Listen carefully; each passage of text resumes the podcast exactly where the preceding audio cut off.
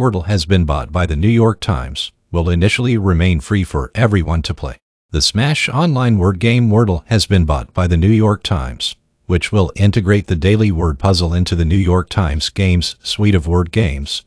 Creator Josh Wardle announced today. Wordle will initially remain free to new and existing players once it moves over to the Times site, and Wardle says that he's working with the New York Times to preserve players' existing wins and streak data once the game heads to its new home. That said, the New York Times announcement leaves plenty of room for the company to decide to put Wardle behind its paywall in the future. In his announcement of the sale, eh, for a price that the New York Times announcement reports is an undisclosed price in the low seven figures, eh, Wordle explains that running the hugely popular game has been a little overwhelming, especially considering that he's the only person who actually handles running the entire game. We could not be more thrilled to become the new home and proud stewards of this magical game,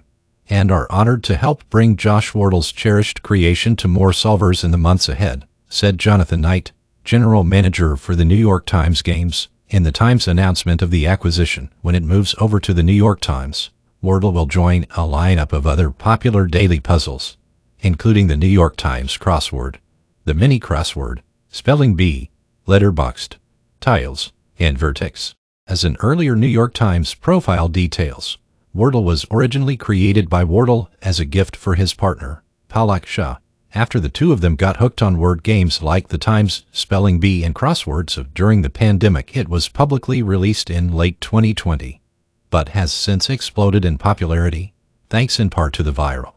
emoji-based messages that allow players to share how they did on the daily puzzle without spoiling it for others. While Wardle kept Wordle as an intentionally free, web-based experience, the app was quickly copied by multiple clones that sought to capitalize on the game's popularity with knockoff iPhone apps. Apple quickly banned those apps from the App Store following reports that put a spotlight on the clones, although Wordle's skyrocketing success has also helped lift up older, unrelated word games like the similarly named Wordle 2.